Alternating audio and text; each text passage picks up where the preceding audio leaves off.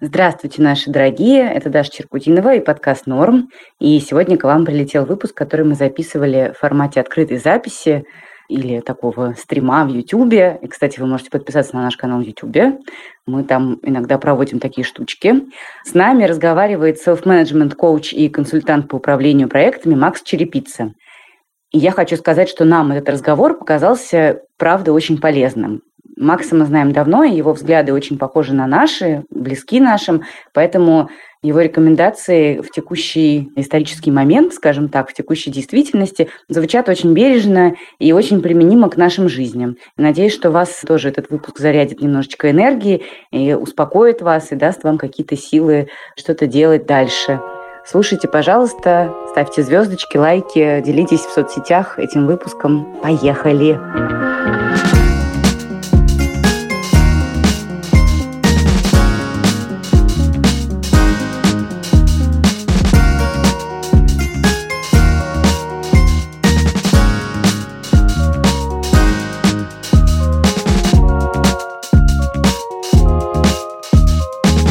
Друзья. Это подкаст «Норм». Меня зовут Настя Курганская. Меня зовут Даша Черкудинова. Мы сидим в великолепной студии наших друзей из «Либо-либо». С нами Спасибо наш большое. великолепный друг из подкаста «Блиц Чипс» Гриша Пророков. Он за кадром. Просто все подкастерское сообщество объединилось, соединилось, чтобы вы могли слушать нас. И не только нас. И кроме того, у этого выпуска есть партнер. Это Бан Тиньков. Мы чуть-чуть попозже вернемся к этой замечательной информации. А у нас в гостях Макс Черепица, селф-менеджмент коуч, и консультант по управлению проектом. Всем привет. Мы сегодня собрались здесь нашим этим узким кругом для того, чтобы поговорить о работе и смыслах в разных аспектах этой темы и о том, как искать смыслы вообще в своей работе, если вы их потеряли после 24 февраля, что вполне объяснимо. С нами это тоже время от времени с Дашей случается, поэтому вопросы будем в том числе и личные задавать от себя. Макс, расскажи, пожалуйста, как ты сам сейчас поживаешь, где ты, что ты делаешь и как ты себя чувствуешь после 24 числа и как чувствуют себя твои клиенты, с чем они к тебе обращаются сейчас. И были ли у тебя вообще проблемы с тем, чтобы как-то собрать себя и взять себя в руки вот после начала так называемой спецоперации и прочего? Я в Грузии, в Сакартвело, в Тбилиси с семьей. Мы уехали сразу, как смогли,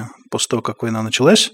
Заминка была связана просто с тем, что у меня успел родиться малюсенький прям малышок, у которого еще не было даже загранпаспорта. Mm. И в этом смысле рубрика «Токсичный тайм-менеджмент совет из интернета», типа серии «Родите детей, и все начнет получаться», в некоторой степени помогло собраться именно вот в первые дни, поскольку нужно было постоянно разруливать вот это какое-то вот все, билеты, самолеты, переезды, налаживание какого-то быта. И это, на самом деле, как потом опытные мигранты уже сказали, ну, конечно, чувак, это месяца два-три угу. как минимум. Надо же с этим все привыкнуть. Вот это вот погружение в быт одновременно очень сильно разбирало, раздражало, ну, потому что ну, все было настроено и все сломалось. А с другой стороны, помогало какие-то очень базовые, какие-то down to earth вещи постоянно решать. И за счет этого как-то не успевать дум скроллить прям совсем нон-стоп. Но в целом бесконечный дум-скроллинг в перемешку сначала там с арендами квартир, потом mm-hmm. только дум-скроллинг и довольно много.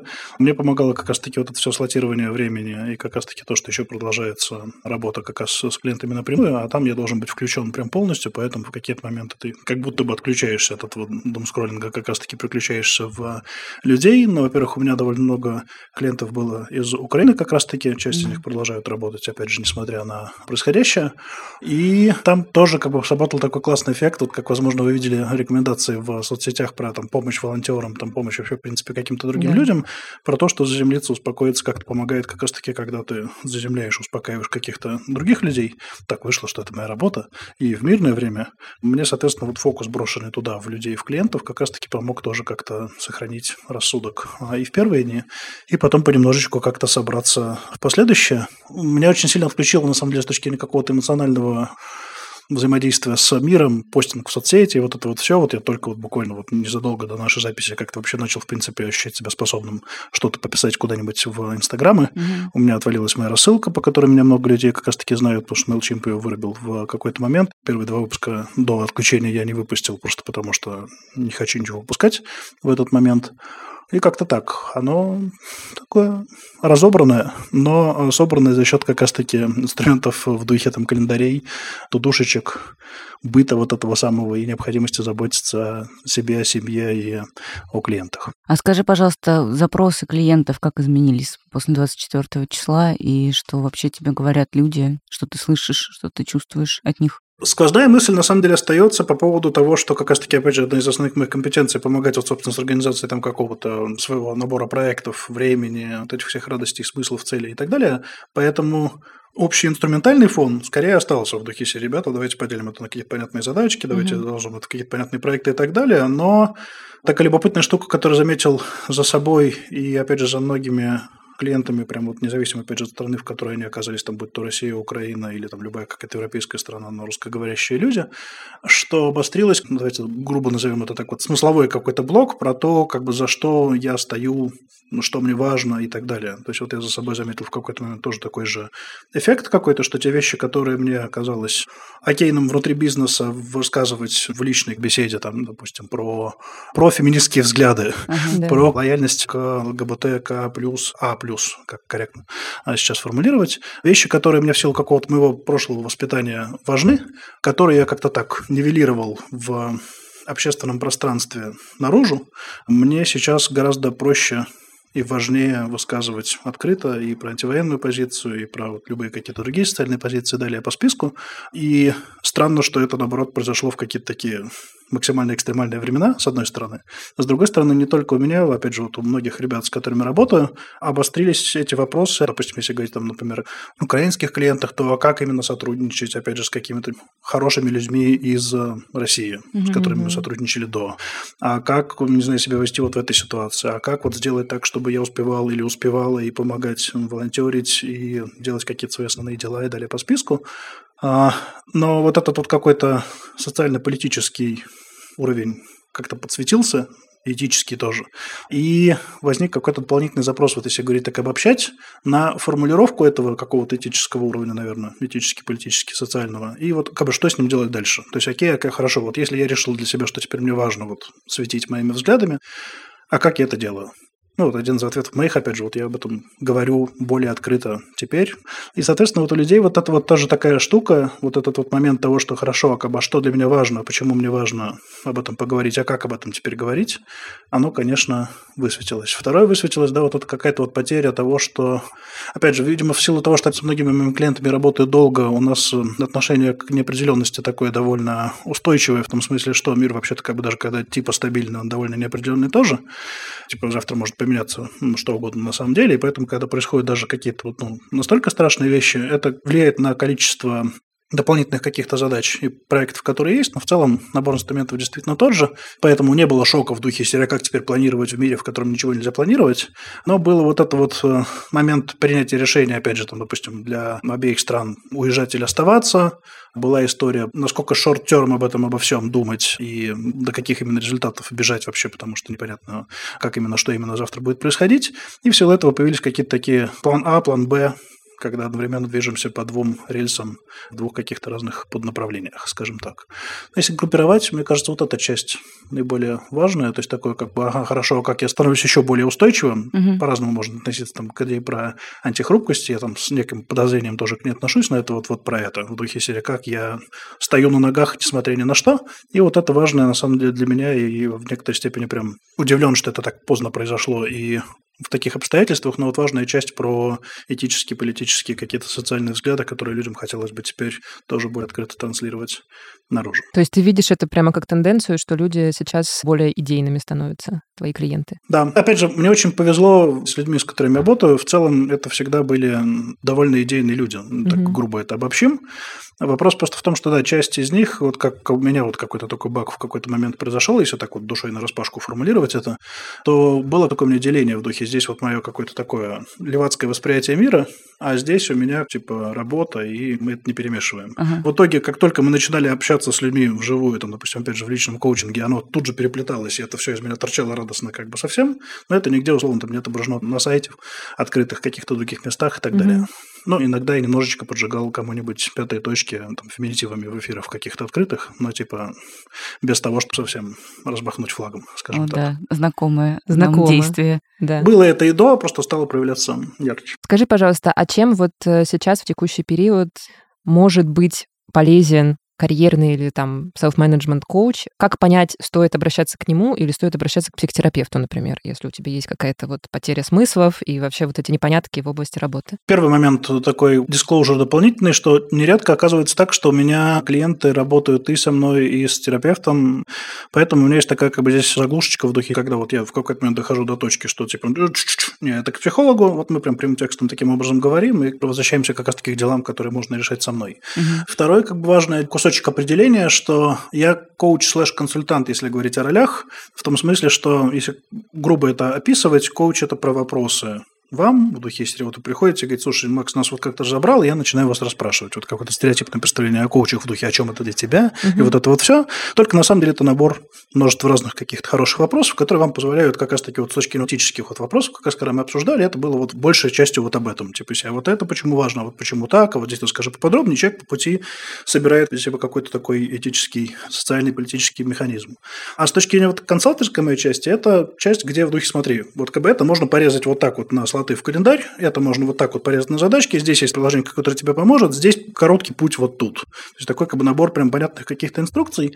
И если говорить о том, как понять, сейчас суда или сейчас не суда, это если наблюдать за какой-то тенденцией, когда вот там спустя вот примерно три месяца люди как-то немножко наладили какой-то новый вот быт, люди как-то немножко вообще поняли, хоть чуть-чуть смогли осмыслить это, опять же, независимо от страны, в которой они находятся, появился запрос на то, что окей, все, теперь как бы надо бы что-то как-то делать дальше, несмотря на все происходящее вокруг, где бы мы ни оказались, там, в какой бы стране ни жили и так далее. И вот здесь коучинговая вот эта вот и консалтинговая часть полезна тем, что окей, давай попробуем понять, куда тебе хочется бежать, в принципе, ага, вот туда, вот туда и вот туда. Хорошо, здесь делаем вот так, здесь делаем вот так, и появляется такой дополнительный эффект еще трекинга, в том смысле, что мы раз в неделю созвонились, человек что-то поделал, что-то рассказал, где-то получилось, не получилось, Мгм. и, соответственно, мы можем как-то это подкрутить и поделать дальше. То есть вот этот вот эффект такой, ну, не то чтобы хочется на ручки, тут скорее такое именно все-таки тренерское, но этот момент того, что среди всего этого хаоса как бы было бы неплохо, чтобы кто-то меня хоть немножко за ручку где-то вел, О, да. если вот банально объяснять, такая часть еще в этом срабатывает. То есть, если совсем вы чувствуете, что вам, условно, там с кровати не встать, сложно там буквы читать, собирать, вот эта история там про выгорание, про какие-то любые другие запросы, которые терапевту, это скорее туда. Если у вас есть какой-то флер того, что так, какие надо все-таки что-то сейчас делать, силы вроде бы есть, но вот я там распыляюсь, я не понимаю, что именно, как именно, и вот эти вот части, то это полезно заносить уже как раз-таки ко мне, к моим коллегам. Грубо говоря, психолог про прошлое, коуч про будущее, как часто говорят, это вот об этом. Действительно классный функционал, который многим, наверное, сейчас нужен. Я тоже по себе, конечно, замечаю, что иногда хочется схватиться за все сразу, но потом ты думаешь, а как же это, я буду здесь вот все вот это хвататься, непонятно. И в итоге сидишь и... Сидишь и делаешь что-то третье. Да-да-да-да.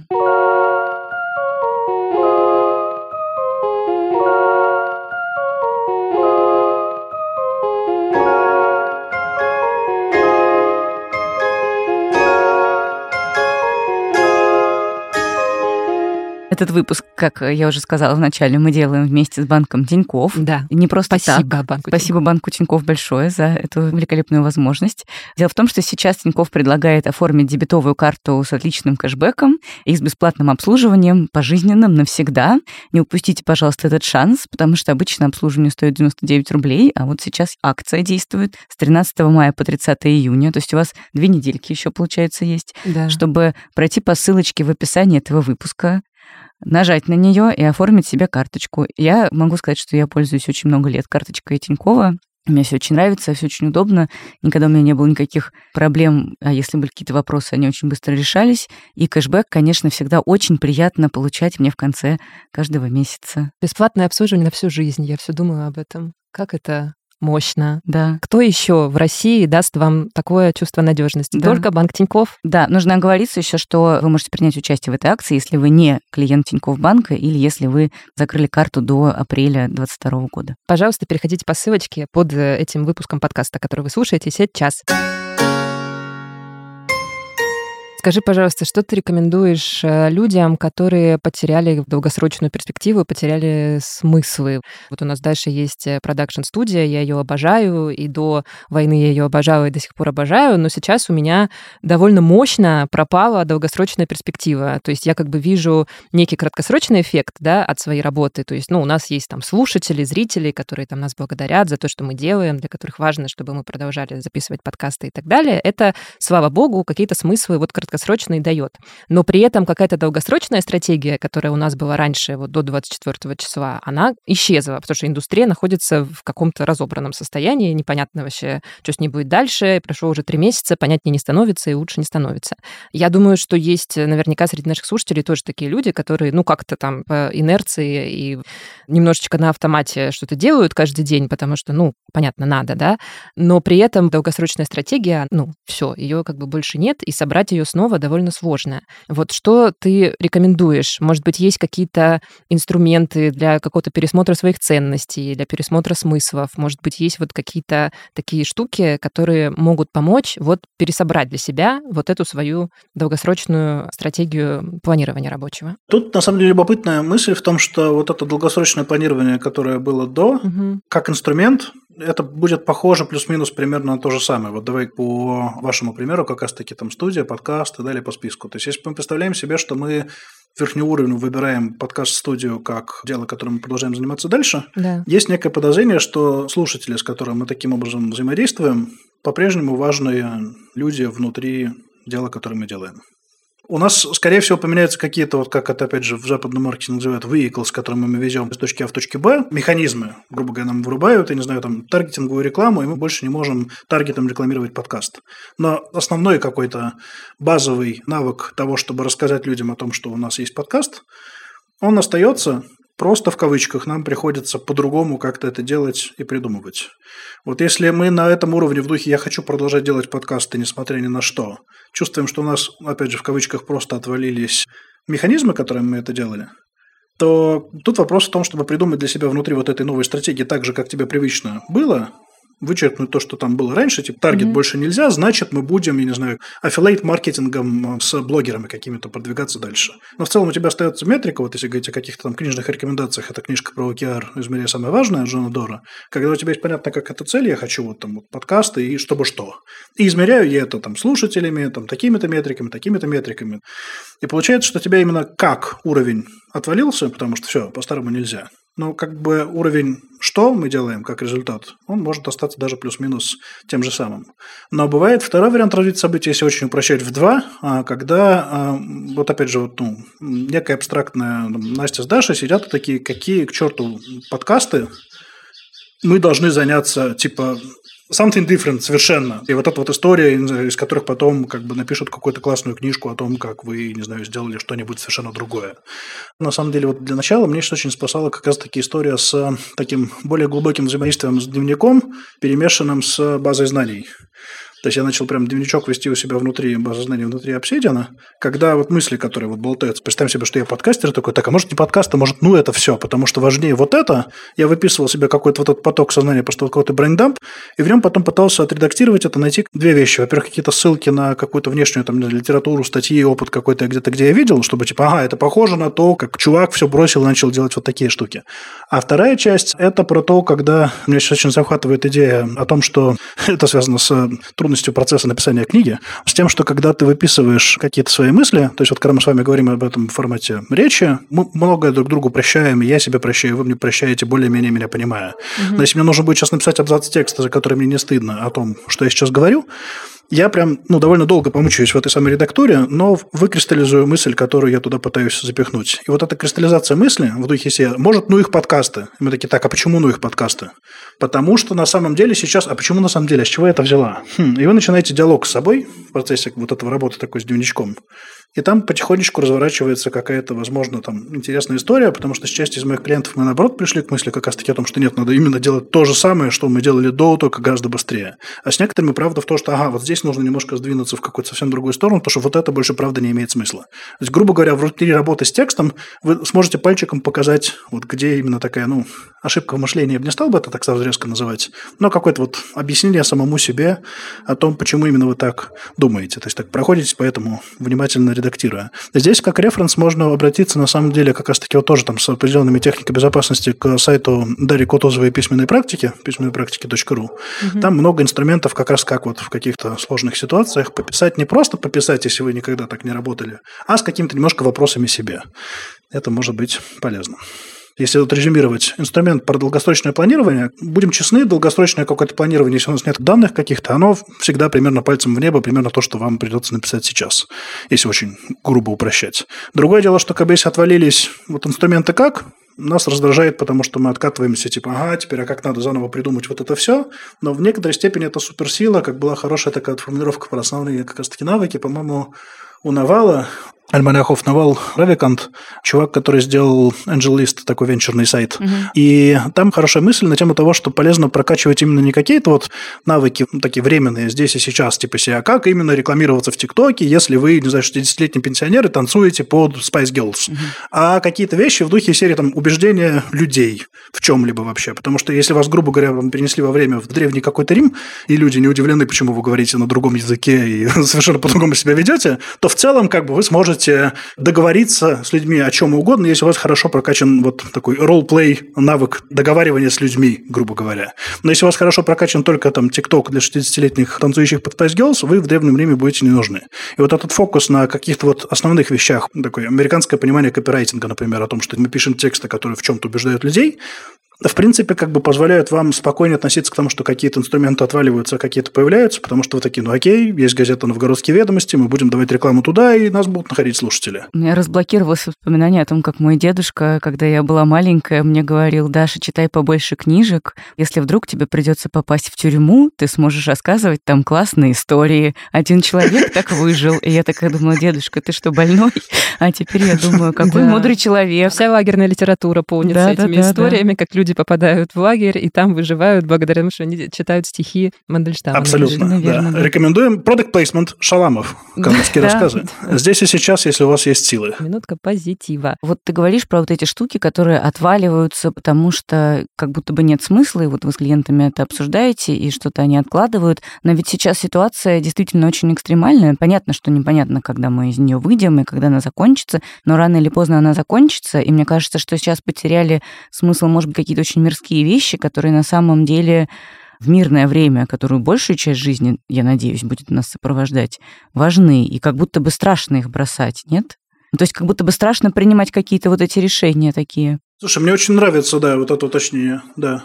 Красивая и важная, на самом деле, формулировка в том смысле, что, опять же, там, в первые дни войны мне, в силу, опять же, такого левацкого самовоспитания, у меня был поинт на тему того, что все, никаких вообще резких телодвижений, ни книжек, ничего, вот просто вот поддержание какой-то базовой жизни и весь фокус на то, что вот, ну, нужно как-то помочь происходящему в Украине, остановить войну и далее по списку, и вообще как бы ни о чем другом не писать и не думать.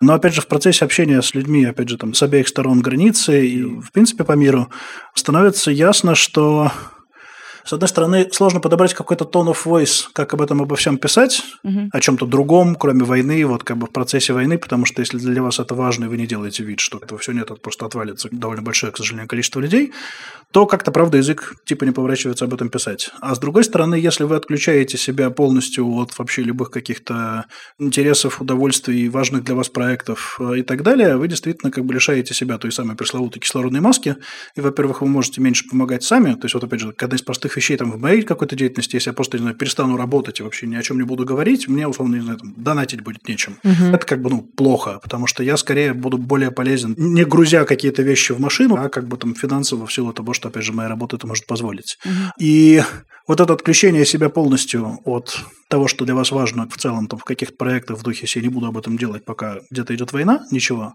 Это опасная скорее дорожка. Я скорее говорю, это вот очень важно, как что ты подсветила, спасибо большое, потому что Здесь скорее речь о том, что окей, как бы теперь совершенно не имеет значения какой-то, не знаю, вот такой-то вот совместный проект на эту тему, потому что я, правда, не могу об этом говорить. Угу. Окей, как бы теперь не имеет значения вот это какое-то, не знаю, партнерство, потому что это люди, которые вот внезапно вскрылись и оказались как бы, что они прям вот, ну, не на тех позициях, что и мы. Это может быть какая-то часть в духе, что окей, да, я хотел бы, пока есть свободное время, поделать вот сову из Винни-Пуха, только в макраме из трубочек от сока, угу. но кажется, теперь полезно было бы вот это время заполнить чем-то другим. Но какой-то вот именно базовую поддержку, если говорить слотами времени, как раз таки о том, что вот вы работаете, вы там уделяете время себе, вы уделяете время семье, вы уделяете время, вот как вот у меня первый день как раз таки была задачка прям повторяющаяся. Села подумать, как я могу помочь, и флажочек синий-желтенький. И это заставляло меня просто вот возвращаться к этому вопросу, ну, регулярно просто у тебя задачка, ты в этот момент садишься и думаешь. Не там, что это размазано по фону, и ты ходишь, страдаешь от того, что твое страдание увеличилось, якобы сократилось страдания других людей. А в том смысле, что ты как раз-таки пытаешься выстроить для себя какую-то вот минимально жизнеспособную сначала систему, где не выкидываешь как раз-таки важные какие-то для тебя штуки, угу. а потом добавляешь к этому какие-то еще дополнительные, опять же, либо в сторону там, волонтерства того же, либо в сторону карьерного какого-то роста, потому что важнее тебе сейчас, допустим, сделать это прямо сейчас, в первую очередь. И потом уже все остальные какие-то детали разбираешь там.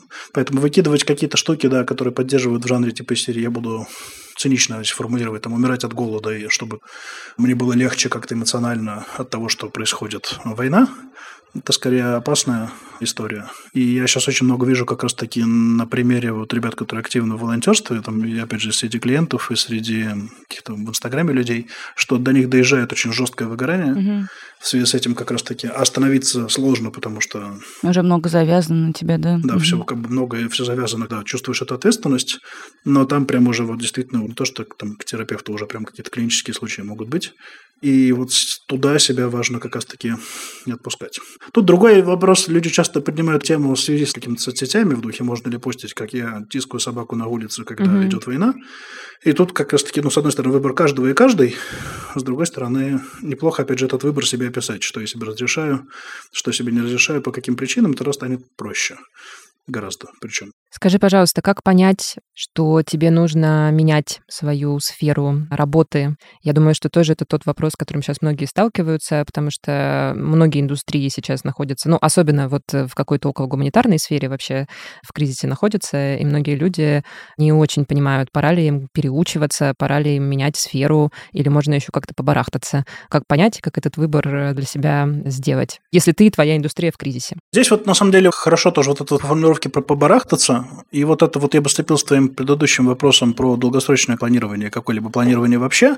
Как был замечательный скриншот у меня сохраненный где-то из Рика и Морти, где Рик Санчес говорит, Морти, ты планируешь провал, это даже тупее, чем просто планировать. Mm. То есть, когда мы себе планируем как бы гуманитарно побарахтаться в неизвестном направлении, это тревожно поставленная задача, вот как в школе физики нам рисовали, типа дано. Вот представим себе, что это вот как бы урок «Наша жизнь». Настя приходит и говорит, ну так, Даша, наш план дано. Мы гуманитарно барахтаемся, до какой-то поры, допустим. Да, а мы, такие, так, принципе... это наш каждый день сейчас, ну, мы примерно так да. начинаем То есть, как бы, sounds like plan, но как бы давай попробуем заполнить доску еще какими-то дополнительными вещами. То есть, опять же, как бы оно начинается примерно с этого. Мы смотрим, мы, мы похихикали, такие, типа, блин, это звучит как план, но как бы такое. Надо подумать таким роудмэпом, слэш такими триггерами, а что как бы должно поменяться. Вот одна из вещей, опять же, у меня к себе вопросов много теперь на фоне моего увлечения какой-то, не знаю, такого базового истории, в том, что когда ты видишь триггер с, не знаю, там, с пашкой иностранных агентов, когда я вижу триггер этот, это как бы So Close. Uh-huh. Я помню, каким шоком для меня была книжка, по-моему, «Совесть нацистов», это была формулировка про то, когда внезапно после всех этих там советских книжек я понял, что не было так, что как бы пришел Гитлер такой «Йоу! Теперь будет полный пи***ц».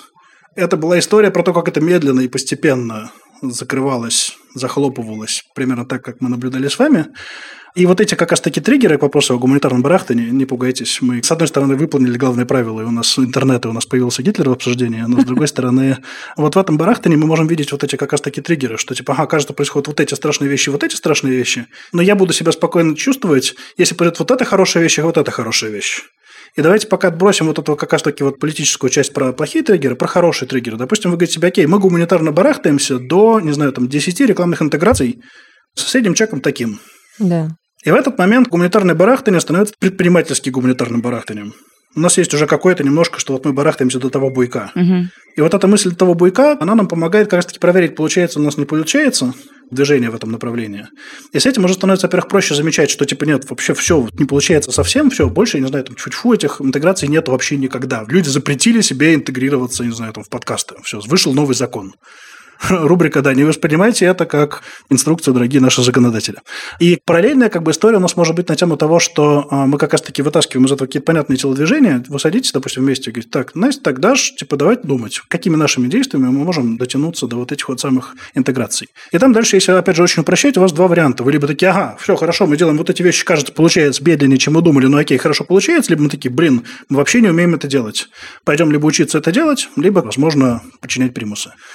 И это тоже окей. Опять же, не в том смысле, что как бы плохо мы все бросили, а в том смысле, что вот опять же, как вот есть вариант, когда мы, не знаю, там, подчиняем примусы виртуозно, но у нас есть свободное время, это как вот ваша рубрика Product Placement, ваш замечательный вариант советские дивы, правильно называется. Да-да-да. Когда вы что-то делаете просто в жанре because of reasons. Because we can. То есть ты имеешь в виду, что это вот тот же самый принцип красных линий. Ты как бы чертишь себе красные линии, за которые ну, как бы не надо заходить. Да, вот красные, за которые не надо, и зеленые, куда хотелось бы зайти. Вот я вот как раз-таки вот это вот хотел повесить бы вот эти две направляющие. Красные, куда нельзя, типа, когда начнется вот это, I'm off. Мгм. Честно говоря, есть такое ощущение при этом и по общению с своими знакомыми разными, что даже если ты чертишь себе эти красные линии и доходишь до них, то у тебя может происходить нормализация как бы этого. То есть ты доходишь до этих красных линий и такой, но все-таки еще поживу. Это вот, мне кажется, еще у многих людей, которые думают над тем, уезжать или оставаться в России, у них тоже, мне кажется, это часто работает. Я сама такой человек тоже. Ты как бы думаешь, ну ладно, еще вот такая красная линия, еще вот такая, вот такая, а потом уже начинает казаться, что ты их все перешел, и все равно почему-то остаешься в этой ситуации. Вот опять же, видишь, как бы если перешел, но остался, возможно, что-то вот, ну, было недоанализировано, и что-то до сих пор, типа, тебе кажется уместным и Да. ок. Это очень похоже, опять же, если вот, ну, рекомендовать какие-то книжки среди вот всей смертной любви, что называется. Это принцип ставок Энни Дюк, она покерная чемпионка, и сейчас она консалтит э, бизнесы по всяким принятиям решений и так далее. Мгм. Кажется со стороны как бы, людям, что это какая-то лудомания почти как на руки бандит, там есть вообще-то как бы часть про интеллект и про стратегию, про вот это все. И любопытный идиотизм ситуации в том, что если вот как бы мне вам сейчас объяснять быстро, как играть, чтобы вы немножечко выигрывали на кухне друг у друга, можно объяснить в жанре, Настя, когда у тебя вот это, делай вот так. Вот эти карты тебе выпали, делай вот так. Если на доске происходит вот это, не делай вот так. И тогда ты будешь выигрывать вот пруфы. Миллионы людей играют так, и они плюсуют. Ты говоришь, я поняла. Ты садишься, все начинает происходить. Ну, ты такая, блин, ну Даша так загадочно улыбается, что у меня ничего нету. В этот раз я попробую. И переходишь вот эту вот как бы как раз-таки границу, которую ты себе до этого продумала, которую тебе показали данными, подтвердили, что все, кошмар туда лазить не надо. И вот здесь полезно как раз какая-то ошибка, грубо говоря, произошла, садиться и вот ровненько как покерные игроки обдумывать, типа, окей, если я решил остаться, то я решил остаться, потому что, на самом деле, вот про это я ошибалась, и вот здесь, мне кажется, еще важно делать вот эти вещи. Опять же, здесь как бы дисклеймер, что не все, к сожалению, могут себе позволить, даже если они решили уехать, уехать. Хотела спросить о том, где, собственно, брать ресурсы сейчас на то, чтобы работать, на то, чтобы себя собирать, на то, чтобы вести все вот эти календари, дневники и так далее, потому что, ну, это непросто. Честно говоря, мне иногда не просто даже зубы почистить, просто с утра встать и так далее, а уж тем более там завести какой-то дневник, какую-то табличку открыть, посмотреть на нее и что-то начать делать. Как ты с этим справляешься и как советуешь своим ребятам с этим справляться и девчатам? Тут вот как раз-таки вот если возвращаться к тому самому вопросу, который ты замечательно подняла по поводу того, что как бы не бросать же все, что вот, ну, как бы не относится напрямую к заработку и какой-то помощи посильной. Если говорить о базовых каких-то слотах, мы не вкручиваем полностью сейчас всю какую-то системку, вы можете показать мне в календаре место, когда вы наполняетесь ресурсом как раз-таки, что бы это ни значило. То есть вот как бы тебе не казалось, что ты не можешь отличить, там, не знаю, там, отдых от не отдыха, в принципе, вот когда вот, не знаю, человек поспал и чувствует себя выспавшимся немножко, человек может это описать, когда я чувствую, что я отдохнул. Вот примерно так же, когда вот, я опять же, не знаю, представим себе, что мы почитали Шаламова того же самого, и с одной стороны это был досуг, а с другой стороны, оу, фак, как бы прям было тяжеловато на самом-то Да. деле. И не факт, что это было отдыхом в этот момент. Это был какой-то там интеллектуальный труд, назовем это так. И здесь важно с точки зрения базовой какой-то вот такой гигиены, что попробовать, что можете применить прямо сейчас, это вот возвращаясь к этим самым календарям, когда у вас отмечено прямо какое-то конкретное время, в которое вы делаете какую-то вещь, которая вас там, не знаю, наполняет энергией, дает вам отдохнуть, назовите это как угодно, в зависимости от какого-то своего там вероисповедания. Но здесь полезно перед тем, как это делать, выписать собственно, список вещей, которые потенциально вам это помогают делать. Угу. Было хорошее упражнение там в книжке Барбара Шер, там типа выписать 20 вещей, которые дают вам какую-то радость, с пометкой, что это могут быть какие-то странные штуки, типа вот, не знаю, там, лежать на траве и смотреть в облачка неважно, что вам, не знаю, там 58, и вы начальник цеха. То есть вообще, типа, whatever. Ну, как бы, что вы придумали, то и есть. Я в тот момент, когда это упражнение выполнял, там часто приношу этот пример как раз-таки в какие-то вот обсуждения, вспомнил, что мне нравится, ну, какой-то, не знаю, искать новую музыку, как-то ее двигать там любыми какими-то способами, либо там представим себе, что такие, это как бы коллекция не осталась в России, как бы это типа там пластинки, либо это как просто искать какую-то музыку в интернетах, новую, классную. И я понимаю, что если я час сижу и поищу, мне на выходе классно. Но я до того, как выполнил это упражнение, я не воспринимал это как акт любви к себе. Я воспринимал это как просто, ну, я музыку люблю всякую, вот она где-то по жизни болтается рядом, и как бы ничего особенного. Угу. Когда вы этот списочек себе выписываете, то есть раз пункт раз выписать вот потенциально штуки, которые вас радуют, помогают вам наполнить ресурсом, и два, собственно, запланировать себе под это какое-то конкретное время. Вот как один из моих любимых примеров, один из моих приятелей хороших мне очень хороший дал здесь ролевую такую модель. Сесть и просто вот, в темноте, с закрытыми глазами Sonic послушать с пластинки. 40 минут. И все. После этого ты выходишь, и благость какая-то. И если говорить о каком-то своем опыте, чем мне сейчас помогает вот как раз вот эта музыка, вот как ни странно, действительно, вот изучение языка, потому что я пытаюсь здесь учить грузинский язык, и вот этот момент, где часик тут и часик тут, я просто пытаюсь запомнить какие-то новые слова, понять, как устроен язык, меня успокаивает, и после этого выхожу как бы головой немножко так перекликнутый, но прям в приятном настроении. Это семья, дети, жена, какое-то взаимодействие с ними, разговоры с ними, игры с ними. При всем при том, что они на фоне на остальном могут создавать огромное количество бытовых проблем и вытаскивать ресурс, при этом они им же и наполняют. Опять же, мне тут немножко bias такой в том смысле, что прям очень строго мы держали изоляцию всей семьей в пандемийные времена, поэтому у меня тут двойной какой-то эффект от встречи с людьми. Тем более по Тбилиси, когда иду, я просто встречаю своих клиентов случайно на улицах, но вот именно какие-то разговоры с людьми, вот как у нас сейчас, там, не знаю, в кофейне, в интернете, там какие-то random coffee и прочие вещи. Да, вот в random coffee вписался, кстати, первый раз, никогда до этого не пробовал. Рандом кофе – это когда просто какой-то случайный собеседник тебе выпадает, да? Да, когда тебе случайного собеседника генерят, там есть не один какой-то бренд, много разных каких-то таких тусовочек, там хорошие ребята собрались, такой, попробую, посмотрим. Прикольно. И получается, да, вот какой-то разговор с людьми тоже мне после этого как-то хорошо. Вот здесь вот просто несколько каких-то идей, главное вот попробовать составить свой список. У вас там может быть, вот здесь хороший референс, это помните, если начало фильма «Амели», когда она вот совала пальцы да, да, да, в во что она совала, не помню, не в гречку, во что? Фасоль. Фасоль, да. да. В гречку это русский ремейк Аня, назовем этот фильм. Здесь фишка в том, что когда вот именно вот эти вот какие-то такие странноватые вроде вещи, опять же, если там не брать глубже, откуда это все взялось в MVL как месседж, то вот это могут быть странные штуки. Кататься на скейтборде, лежать, смотреть на облака, там, принимать ванну, медленно пить чай, что угодно, это ваши какие-то личные ритуалы, которые вы можете даже ни с кем не шерить, никому не показывать. Календарь и список. Принимать ванну, конечно, хорошо, но никогда ты живешь в Москве Москве, и у тебя Собянин отключил горячую воду. А Я все пройдет. Очень а страдаю от дней, этого. У тебя уже сколько? Два дня осталось. Да. Все уже чуть-чуть. В Грузии тоже отключают, кстати. А вот это, кстати, тоже любопытно учит какому-то умиротворению, как ни странно. Вот то, что ты сейчас рассказываешь, когда внезапно как бы это уже пятый раз, когда тебя отключают воду во всем городе, и все вокруг это нормально воспринимают, вот этот московский вайп того, что ребят, да. нет, мне нужно быстрее заказать Срочно 3 часа ночи порешать, суши, да. он как бы пропадает. пропадает. Я такой, да, Спасибо, вы меня научили. Я хочу задать пару вопросов от наших слушателей, от нашей слушательницы Анастасии. Как в России быть полезным и при этом не быть, не чувствовать себя винтиком системы, действия которой частично или полностью противоречат твоим ценностям? Спрашиваю только про легальное поле, от налогов в бюджет не избавиться в любом случае. Можно не работать в госкомпаниях, но все равно есть чувство, что, находясь здесь, ты своей работой поддерживаешь систему.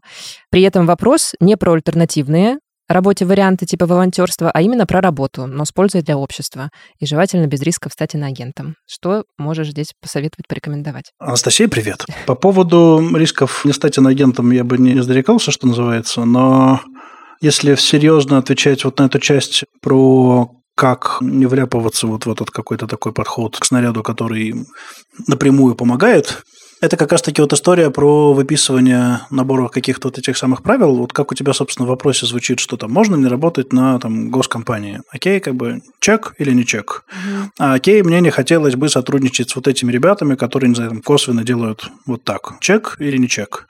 Берем те же самые истории с налогами. Там, с одной стороны, да, никуда не избавишься, с другой стороны, там есть другие юрлицы, если там говорить о там, бизнесе в других странах. Есть какие-то там другие способы сократить вот это вот как количество налогов, оставаясь именно вот в белом пространстве, потому что у меня такое, к сожалению или к счастью, было всегда прям принципиально белое отношение к любой какой-то бухгалтерии. И если выписать это вот таким вот листингом, тебе, во-первых, немножко станет поспокойнее, ну, условно говоря, что типа, о, там, хорошо, что я работаю не вот здесь, не вот с этими, не вот так. И дальше, учитывая то, что граница, судя по вопросу, уже, скорее всего, пройдена, полезно сформулировать для себя какой-то дополнительный набор вот вопросов, по которым ты понимаешь сотрудничать с каким-то вот там работодателем, если это наемный сотрудник, или там с каким-то клиентом, подрядчиком, если ты там видишь свое какое-то дело, по которому ты будешь по этому чек-листу как-то просто проверять, постепенно дощелкивая этот чек-лист внутри системы, в которой ты таким образом находишься. Здесь я немножко бы, опять же, вот это, мягко говоря, не моя компетенция со всей экономикой и, и всем остальным, но как бы есть, условно, там российские налоги, да, действительно, которые уходят, и в том числе и военные бюджеты. И есть при этом там история, которую часто репостят Докса и остальные какие-то ребята, которые об этом пишут, на тему того, что, ну, в принципе, и в Европе можно заплатить так, что это пойдет не совсем туда, куда ну, хотелось да. бы европейскому гражданину. Угу. Я бы так это назвал. Это рубрика, когда много людей внезапно оказались в ситуации, в которой до этого находились в основном более-менее радикальные активисты, когда ты понимаешь, что если внимательно отслеживать, прям, допустим, не знаю, там, тоже там фемоптику, с тем, что происходит вокруг, в какой-то момент как бы на правой части спектра можно остаться, грубо говоря, в полном одиночестве, но при этом мне хотелось бы каких-то компромиссов, и явно не хотелось бы вот таких вот радикальных компромиссов. Вот эту вот стрелочку в сторону права и полного одиночества полезно двигать не резко, разом, типа все, как бы до свидания, а как-то постепенно разбираясь и проверяя, на что вы готовы. Поэтому вот если вот выписывать это каким-то списочком в духе, мне не хотелось бы вот и с людьми в том числе, которые через вторые руки связаны вот с чем-то таким, то как бы это помогает не быстро оказываться в ситуации, когда тебе совсем тяжело, и при этом сокращать вот по чуть-чуть вот это ощущение вины и ответственности. Дальше здесь, если говорить о книжных рекомендациях, много сейчас рекомендовали замечательную книжку Николая Эпли про неудобное прошлое. И там был хороший референс на работы кто же это делал? Мне кажется, это было недавно где-то статьей в каком-то из медиа, кусок какого-то интервью, где упоминается Ясперс и Ханна Аренд как раз-таки о вине ответственности вот в всех вот этих вот уровнях того, как это все проанализировали потом в Германии. И это, возможно, поможет вам сформулировать вот этот набор принципов, по которым вы дальше, собственно говоря, пойдете. Потому что если просто на себя возложить всю вину, будет сложновато, нежно назовем это так. Короче, small steps, как всегда, небольшие шажочки. Да, то есть как бы поделить это, да, понятными смолтепами инструкции, mm-hmm. как бы такой для себя, да, как раз таки. В вопросе очень много уже ответов есть. Как, опять же, вот в моей индустрии часто было, там, например, что многие тренеры не работали там с табачкой и алкоголем. Ну, просто, типа, принципиально не работаем с ними. Потом некоторые, например, начинали выпивать алкоголь и начинали работать с алкогольной промышленностью. Это набор каких-то вот ваших ценностей и принципов, просто когда они записаны как раз таки, вам с ними проще работать. Вы их сейчас ощущаете, судя по вопросу, как-то, опять же, вот можете сформулировать, когда вот так вот повнимательнее их записать, и из этого вытащить какие-то вот наборы действий, окей, я так выбираю там, работодателя, или я так выбираю людей, с которыми работать, становится гораздо проще. Насколько сейчас может быть востребован бизнес или работа за границей, связанная с образующимися там диаспорами россиян? Речь не про услуги по иммиграции, а про, например, бытовые услуги, заведения для русскоговорящих, медиа. Есть чувство, что даже в наше время такие диаспоры малочисленно размазаны по миру, и рынок в рамках одного условного города не очень объемный. Возможно, подскажете, какими способами можно узнать актуальную статистику, сколько где россиян живет после февраля 2022 года? Ну, короче, как оценить вот этот Объем рынка иммигрантов. Да, объем рынка иммигрантов. По поводу статистики, есть много всяких телеграм-канальчиков, например, по поводу переехавших людей, там, иммиграция, там, релокация там, в Грузию, релокация в Турцию, релокация куда угодно. По ним можно найти какие-то медиа, которые, опять же, там, диаспоровые пишут, там, русскоязычные, либо попробовать, опять же, переводчикам приводить какие-то новостные ссылки. Но в целом в этих группах вы можете найти какие-то посты в духе, я не знаю, там, допустим, грузинская пограничная служба, Читалось о том, что въехало столько-то, выехало столько-то, предположительно столько-то россиян у нас как бы осталось, такой-то прирост и так далее, и так далее. Там что-то по порядкам, последний раз такую новость видел, что-то в районе 30, по-моему, тысяч из оставшихся или 20, не помню, что-то в таком духе. Что, опять же, учитывая то, что население страны гораздо меньше российского, довольно существенно для местных жителей, и отсюда выпадает набрасывание дополнительного вопроса вам самой себе по поводу того, что, с одной стороны, вот эта диаспоровая часть, как бы это типа здорово для приехавших сюда людей, с другой стороны, это такой как бы, ну, Брайтон Бич из американских фильмов. Mm-hmm. Не совсем приятная штука для местных жителей, как бы они не относились к происходящему, скажем так, а относятся довольно однозначно, к счастью. И получается, что здесь полезнее думать, возможно, на самом деле про какую-то вот не прямо такую постановку задачи, опять же, вот я к постановке задачи, не типа о том, как приехать и сделать что-то обособленное именно для там русскоговорящего населения. Оно здесь найдет какой-то спрос, то есть здесь появляются русскоязычные садики, не знаю, там русскоязычные мастера маникюра. Какой феминитив для мастера маникюра, кстати? Мастерица. Мастерица маникюра Конечно. звучит да, так. Соответственно, здесь есть некоторый на это спрос, но очень волнует, опять же, в силу вот этого какого-то упомянутого уже социальной какой-то политической позиции, вот этот вот момент как бы не интеграции, а обособления в какие-то диаспоры. Поэтому, mm-hmm. если об этом подумать в ключе, вот как частый пример здесь говорят, допустим, что если вы создаете здесь, там, не знаю, там, кофейню, вот смотрел какой-то подкаст местных ребят, которые говорили при этом на русском языке, что когда здесь есть какая-то, не знаю, условно, кофейня или бар, в котором как бы все на русском языке, просто по умолчанию соцсети ведут на русском языке, это ощущается странновато. Да. Представьте себе, что у вас на районе где-нибудь появляется вот, ну, вегетарианское заведение, не знаю, там, Рада, грубо говоря, бац, и внезапно начала говорить исключительно на индийском. Это соу-соу, поэтому здесь полезно подумать о том, как сделать хорошую услугу для всех. Это поможет просто быстрее сцепиться с чужим монастырем, в который мы пытаемся идти со своим уставом, прости господи. Ну да, да, да. Если говорить о том, что как бы востребованы ли услуги, в некоторой степени, опять же, часть людей, которые там отсоединились от, не знаю, вот рубрика вот этот ведь вечный, опять же, плач как бы переехавших людей, где мой озон, который мне привезет посылки за минуту, оставит мне, не знаю, под дверью. На это все в некоторой степени есть спрос у людей, которые здесь остаются. Но опять же, если говорить о примерах того, как, допустим, по моему опыту взаимодействия с местными людьми, например, мне рассказывают, как интегрируются, опять же, допустим, европейцы, те же самые, они привыкают к местным правилам как-то в духе серии, окей, не знаю, там, типа, вот банк, вот если я в субботу не успел до двух, в следующий раз я смогу сходить в банк в понедельник. И первые две недели после Москвы тебе как бы странно, а потом ты такой, ну окей, в принципе, люди в воскресенье отдыхают, а в субботу, ну, в принципе, ты можешь справиться с тем, чтобы прийти до двух. Терпимо. И тут вопрос, как бы, что когда мы приходим с этими услугами, вы попадете, скорее всего, в целевую аудиторию ребят, которые переехали, им не хватает, не знаю, скоростной доставки какой-нибудь условно.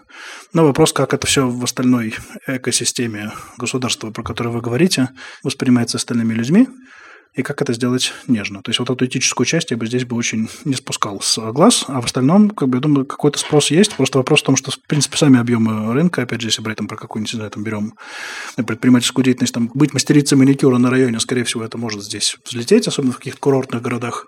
А если мы вот это вот в духе, давайте мы здесь сделаем везде озон и таблички на русском, то не факт, потому что там может не биться модель просто по объемам, по тем самым. Ну и плюс кажется, что действительно вот эта этическая компонента очень важна, потому что если ты что-то приехал брать от этого города, места, страны, неважно, чувство безопасности, какие-то юридические там компоненты, еще что-то, то ты, наверное, что-то и отдать тоже должен. В целом, если говорить о каком-то микро-микробизнесе, да, людям, которые привыкли вот к какому-то быстрому сервису, там, типа, мы быстро должны найти русскоговорящего логопеда.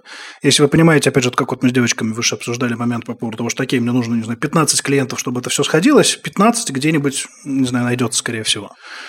Надо посчитать, вы можете это сделать еще снаружи, как раз таки далее по списку, по тем же самым группам. Но в целом так вот с размаху, типа в духе, а давайте здесь сделаем свой Amazon, только с библиотекаршами я бы подумал. Последний, наверное, вопрос. В принципе, частично уже, мне кажется, ты на него ответил, но, может быть, как раз можно сейчас как-то резюмировать в конце. Если сейчас нет возможности обратиться к коучу, но есть потребность провести ревизию и оценить свои компетенции, сильные и слабые стороны и так далее, какие есть техники для самостоятельной работы, чтобы это сделать на базовом уровне? Слушайте, у меня здесь немножко такой, наверное, айтишный какой-то такое отклонение в восприятии этого вопроса, но, по сути, есть какие-то вакансии, на которые вам хотелось бы подаваться там потенциально, вот, допустим, не знаю, вы хотите быть звукорежиссером в подкасте «Норм».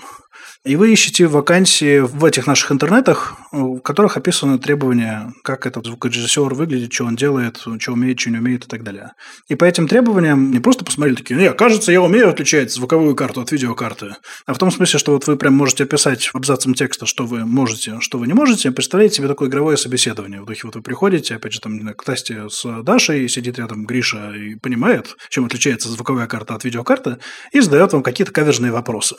И вот вы пытаетесь представить себе такой опыт собеседования в голове, что называется. Там нередко выясняется, что ага, вот здесь вот я чувствую, что я плыву, здесь я чувствую, как плыву, как вот в школе или в университете экзамен. И вы можете из этого себе нарезать такой как бы собственный learning plan, типа серии. Вот я вот поучилась бы делать вот такие вещи, или поучусь делать такие вещи. Почему говорю, что на айтишечке похож пример? Потому что там, допустим, когда ищешь какую-нибудь там, вакансию, я хотел бы быть таким специалистом, там обычно указано, что вот мы используем в работе такие-такие-такие фреймворки, там такие-такие языки. Я понимаю, что я не знаю в совершенстве такой язык, но я могу в общих чертах как бы написать, что окей, хорошо, да, вот тут я могу вот это вот накодить, а тут я могу вот, да, эту библиотеку подключить, а там разберемся. Что называется, вот это вот, а там разберемся бывает достаточно, как бы не только в IT, но и во многих других профессиях. С ужасом я недавно узнал, что и в медицинских тоже. Я обычно раньше говорил, что в медицинских обычно нет, но как бы есть плохие новости. И в целом таким образом можно попробовать себя подготовить как раз-таки к какому-то потенциальному настоящему собеседу, а потом поиграться вот как раз-таки в собеседовании не только в места мечты, но и в какие-то другие вакансии, простите, дорогие HR, которым придется фильтровать людей, что называется, при всей любви к вам, вы пытаетесь сцепиться с какими-то другими рабочими местами. Во-первых, возможно, там окажется какое-то место, которое вам понравится. Во-вторых, вам там будут давать фидбэк какой-то, и вы сможете забирать его сами. Почему не подошли? Желательно, mm-hmm. единственное, забирать этот фидбэк прям как бы не отходя от кассы, что называется, потому что не все компании, не все люди вам пришлют потом внимательное письмо где вы были неправы. Угу. И когда я говорю не все, я очень нежную формулировку выбираю. Поэтому здесь вот я поигрался таким образом по каким-то вот именно живым вакансиям, посмотреть, чего как бы можно поделать, и чего вам не хватает из этого вот так вот в жанре «я иду сдавать экзамен», меня типа оценивают. Спасибо большое, Макс, что посидел с нами, поговорил и, правда, зарядил позитивом. Поддерживающий Мы как раз очень, да. вот хотели, чтобы был такой какой-то позитивный вайп от этого выпуска, и он произошел, случился. Проник. Существует. Да. да. Спасибо тебе большое за то, что уделил нам время. Это был подкаст «Норм». У нас в гостях был self-management э, коуч и консультант по карьере Макс Черепица. Меня зовут Настя Курганская. Меня зовут Даша Черкудинова. Это был подкаст «Норм». Спасибо большое, что вы нас слушали. Описание в Телеграмчике со всеми ссылками на книжки и о разные мы говорили. штуки, о которых мы говорили. Да. Пока. До следующей недели. Счастливо.